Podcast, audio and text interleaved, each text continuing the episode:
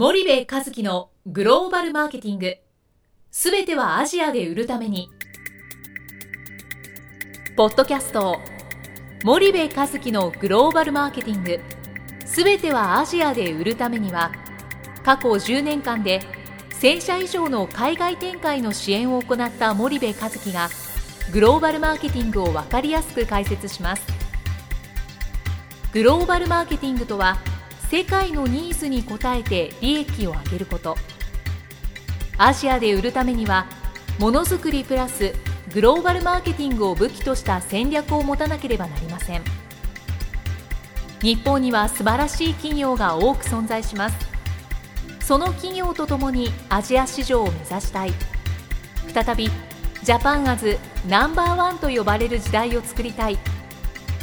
森部一樹はそんな思いを持ちながらこの番組を皆様にお届けいたします。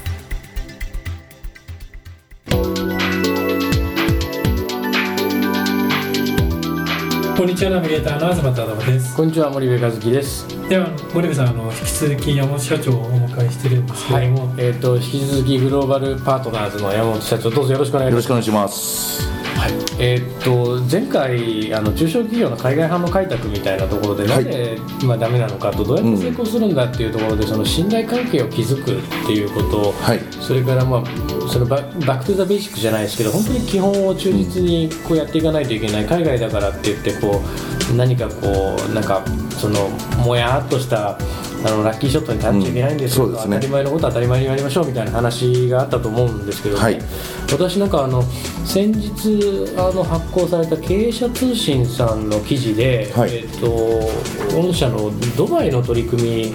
えー、を拝見したんですけどあそうですね。これ今山社長日本の中小ベンチャー企業に次ぐ直ちにドバイへ飛び新たな販路を見出せと。そうなんですよ。ドバイなんですね。見出しが出てますけどこれドバイで何をやられてるんですか？えー、っとですね日本の中小企業さんがドバイに集まるべきだと提唱してまして、でまあ、ドバイでビジネスすると、あのー、最初にほら事務所とか会社設立とかで各社数千万かかるんででそれをこうジャパントレードセンターという共同出店形態の,、あの法人をドバイ政府に許可をされてですね、えー、初期費用ほぼかからない形で、日本の中小企業の方々が、このジャパントレードセンターでいきなり営業ができると。いうパッケージを作ったんですね。でそこにまあおそらく年内に50社ぐらいは営業マンを出してくると思うんですけどそうするとこう初めてのね、えー、海外との商談で、えー、あの英語とか貿易とか営業とかさまざまなこう経験がない方々がそれぞれ強みはあるわけですね。みんなで強みを持ち寄ってあの人材を育成したりそして人脈海外でどんどんできる人脈をみんなで共有化していこう。例えば自分がアパレルを売りたくて相手がアニメが欲しいと、たら仲間でアニメがいたらそれを紹介すると、こんなその日本の中小企業さん海外でビジネスする上ですごく障壁となる部分を取ったですね。環境を作ったんですね。一人でこう例えば中小企業の社長がじゃあ息子さんのね次期社長候補をじゃあドバイにポンと営業してこいと出した場合朝昼晩何してるか分かんないし不安でしょうがないですね。ちゃんと活動してんのか生存してんのかと。なるほど。そうするとそういう思いを持たれた中小企業ベンチャー企業が、はい、みんなでまとめてこうドバイでえー、販路を作っていきましょう。そうです。そういうものを取りまとめる、えー、サービスを展開しているそうなんです。あの、今年の春から準備をしてこの7月ぐらいにグランドオープンするんですけど、あのやはりその例えば私がドバイで、ドバイってのは100万人ぐらい商人が常にいるんで、まあ、え商談をする数というか打席数は多いんですけど結局そこからあの初めまして日本の山本ですっていうふうに言っても、まあ、正直あのお互いに周りにこういっぱい面白い商品持ってる商人がいますからなめられてしまうというか。そういうのがあるんですけどジャパントレードセンターですと、もう日本列島から全ての面白いユニークな商品持ってきてますよと。営業マン50名揃えますよと言った瞬間に向こう側はあすごいびっくりしてあのぜひ何かやろうとで向こうのオーナーさんが出てくるんですね。でその辺がショートカットできるのも我々の強みかなと。ドバイっていうとその中東もちろんなんですけどインドとかそうですね。欧米アフリカ、はい、まあ、世界中へのその販路のハブみたいなそうですね。役割もあるしドバイだけで見ても人口は少ないものの1人当たり GDP なんてべらぼうに高い国。そうですね。もうあの地域はもう日本よりも、うん、あの1人当たり GDP 高いですね、どどんなもんなんですか？そうですねあの簡単に紹介させてもらうと、あのドバイっていうのはメナサ地域の中心と言われるんですけどメナサというのはミドルイーストノースアフリカ、ソースアジアと、サウスアジアということなんですけど、あのあの地域の特徴としては、まあ、石油、天然ガスが、あの世界の埋蔵量の5割弱ございましてね、あのそれをベースにこう1人当たり GDP 高いんですでドバイはよく勘違いされるんですけど石油がほとんど出ないんですね、ドバイの GDP に占める石油っていうのはもう23%ですからドバイという国は国を挙げてこう商業の街を目指そうと。よくその観光とか不動産金融の都市と言われるんですけどベースは商人が集まる街なんですね。逆にその、えー、所得が毎月ない方はビザも出ませんしあの非常に治安も良くてですね世界中から商人を呼び込むということに成功した町だと。しかもその経済規模としても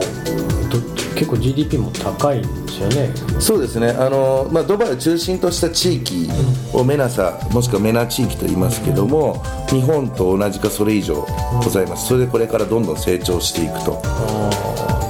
で ASEAN の合計値の2倍弱あるというふうに聞いてますね。ということは ASEAN ポツポツ単独で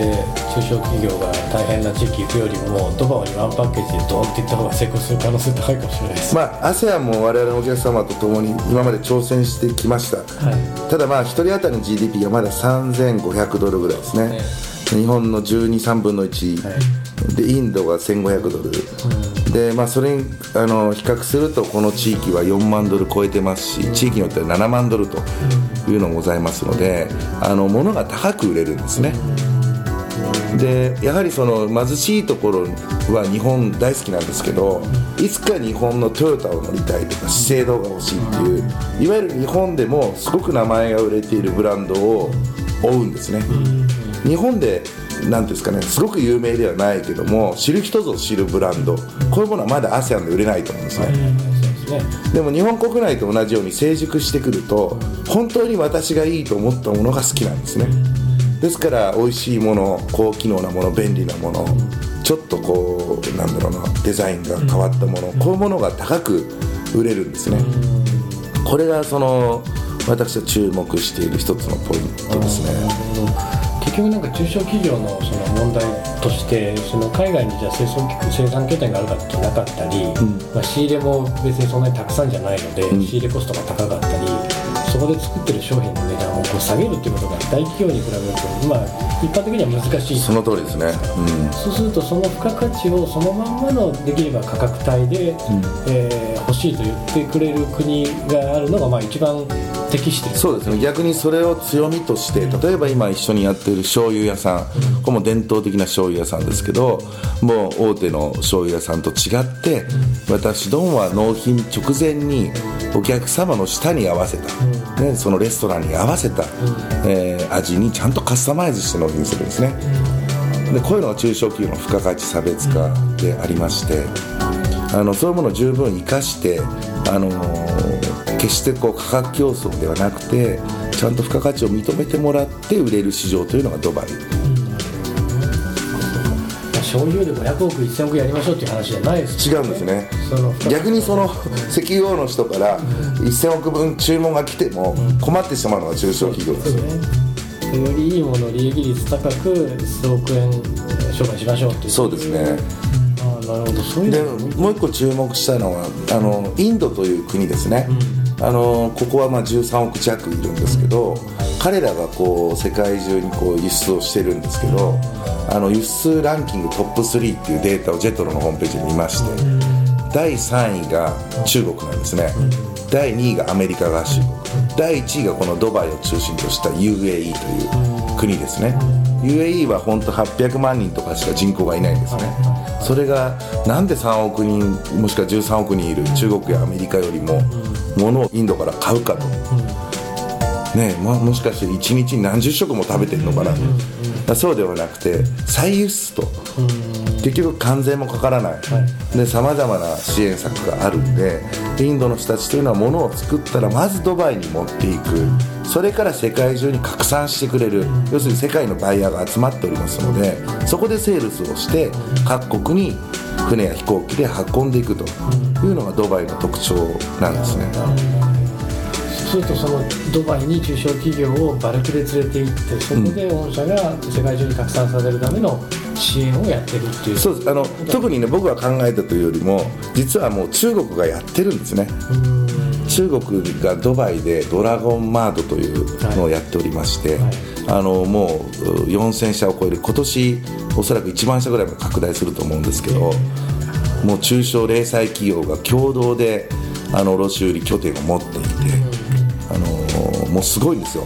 建物も端から端まで 1. 点何キロあって、はい、あの移動するのにゴルフカートみたいなので移動するんですけど、でそういうのを見た時にこれの日本版やできないかな、まあ、それがきっかけなんですけどね。それがその JTC っていうんですかね。そうです。ジャパントレードセンター。トレードセンター。はい、このあの詳しい案内はですね経営者通信のこれ何月号ですかね、えー、6月2014年6月号に、えー、ちょうど見開きで何ページですかこれ。すごい特集ですよね。8ページですね。8ページですね。特集されているんでまたこれあの経営者通信、えー、発行元が、えー、確か株式会社幕末そうですね。幕末さんにご連絡をすると多分送られてくるんだと思ただだと思います、ね、あそうですか、はい。ぜひリスナーの方もドバイに興味があればあの読んでいただければと思います。じゃあすいません。そんなドバイなんですけど、はい、あの今あれですかね。どどんなお客さんが多いイメージなんですかね。そのドバイにこう進出をご支援しているような会社っていうと。もうその、え前のサービスを売ってた時から一緒なんですけども、うん、あの日本のいわゆる中小企業の方々がもうメインでございまして、うん。で、まあ、海外で、えー、売ろうという活動をすでに数年間やっている方々、うん、私と同じようにやっぱりこう手を抜いて、うん、あのホームページだけとか、うん、展示会でパッと出張して、サンプル配るぐらいじゃ無理だねと。で私が言う通り、あり人脈をちゃんと作っていかなきゃいけないねっていうのを気づいた方々、でまあそういう方々とともにあの共同で箱を作って今やっているんですね、でそこに箱を作ってしまえばあとは御社がその現地での販路開拓をこうご支援しますよというそうですね、まあ、非常にその自主性の強いお客様だらけなので、うん、我先にとこう人脈をみんながこう取りに行くんですね、うん、で向こうの面白いところはですね出会った方がそのいっぱいそのなんだろう中東って一夫多妻制だったりするんで兄弟とかすごく大事にしててたくさんいるんですよ。ですから出会った方が銀行員だとか旅行会社だとかあのどこそこで勤めているどこそこのオーナーだ金持ちだどうだというよりもまず隣に座ってる人レストランの隣に座ってる人と名刺交換をして仲良くなるんですね。そうすると気に入ったってことでどんどん友達紹介してくれるんですよ、はい、1人が10人紹介してくれる、はい、その10人の先の1人がまた紹介してくれると、はい、まさに人脈の中で、あの細かいヒットも生まれるし、ホームランみたいなのもいくつかで出てきてるんですね、はいはいはい、ですからこれはなんかこう昭和時代江戸時代の匂いがするなと、これがすごく面白いですね。でもなんか日本で見ててこうドバイにね。実は僕もドバイ面白いなと思ってるんですけど、うん、ドバイをターゲットにこういうご支援してる会社って他にあんまない？そうですね。皆さん今 ASEAN とかが中心だと思うんです、うん、で、まあ、日本のその中小企業の海外中小企業に限って私詳しい方だと思うんですけど、うん、まあ、例えば海外で輸出したと、取引あるよという方々大半が日系企業に売ってるんですね、海外の。それは日本語でただ日本の延長線上でやってると。もう一つの流れとしてはやはりあの安く作ろうと。海外進出イコール海外で安く作るになっちゃってるんですね。で私の持論はやはり日本の中小企業の強みは高いその付加価値というかねそのある商品が作れる、まあ、海外の特にアジアの企業よりはいいものが作れるとでこの差をどんどんどんどんこうキープしておく開開いていくことが重要だと思っているんですけど、まあ、海外でパッと安く作ってしまうとですねあの例えばイノベーション、こういうものが起きづらくなるんですね。やっぱりこう製造現場と販売と経営がこうバラバラ違う拠点にあると、あとはもう技術の伝播とか職人の育成、こういうのもまあ半分放棄してしまうと、そうするとこれずっと例えば中国で作ってもっと安く作りたいから今度ベトナムだミャンマーだ今度アフリカだと、こればっかりやっていって売る努力をしないとどんどん自社の強みを失ってしまうんじゃないかなということで私どもは、うん、海外で売ろうよということをこう強調して活動してるんですね。これ大企業もそうなのかもしれないですけどねかダメな会社さん、まあ、ダメな会社って大変おこがましいんですけど、うんはい、そのあんまりよろしくない会社さんってそのコストを下げるために生産拠点の移転ばっかりこう繰り返すんですけど、うんベトナムからミャンマー行ってどこどこ行って最後宇宙まで行くんですか作るもの作るんですかみたいな話になると思うんですよ、ね、30年もやったら全く自分の会社がどこ向いてるか分かんなくなっちゃう。です、ね,、から今作ってる商品と同じ水準で海外に行かんです。これできるんですけどイノベーションが起きないんでだんだんその世界の水準が近寄ってきて自分たちが前進できないんで去年よりいいものを作ろうっていうのができづらくなってくる。であればその売るという、まあ、いわゆるマーケティングの方の力を、うん、そうなんです。力を入れろっていうそういうことそこをちゃんとやろう、うんですね。なるほど。面白いですね。これリスナーの方もぜひ経営者通信に詳しく記載がありますのでまた読んでいただいて山本社長の会社のグローバルパートナーズのホームページにも案内があったり。というかセミナーがいいですね。セミナーが、はい、私5人3人集まればどこでも行きますのであのそうらしいので、はい、あのぜひ、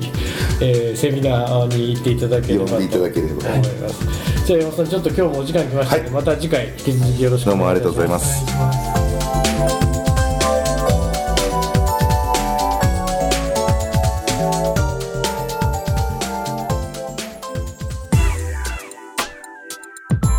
のポッドキャストはいかがでしたか？番組では森部和樹への質問をお待ちしております。ご質問は podcast アットマーク spydergrp.com ポッドキャストアットマークスパイダー grp .com までお申し込みください。たくさんのご質問をお待ちしております。それではまた次回お目にかかりましょう。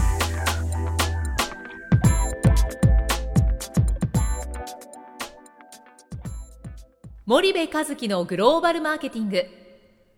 この番組はスパイダーグループの提供によりお送りしました。